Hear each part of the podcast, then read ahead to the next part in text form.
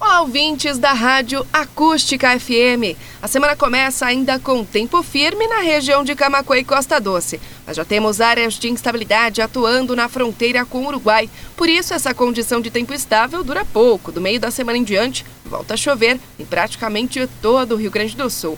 Hoje, a máxima é de 25 graus entre a região de Camacuã e Costa Doce. Terça-feira, mínima de 12 e máxima de 25. As temperaturas devem seguir assim, bastante baixas pela manhã, noites e madrugadas, e mais amenas durante a tarde, neste início de semana. Heloísa Pereira, da Somar Meteorologia, para a Rádio Acústica FM.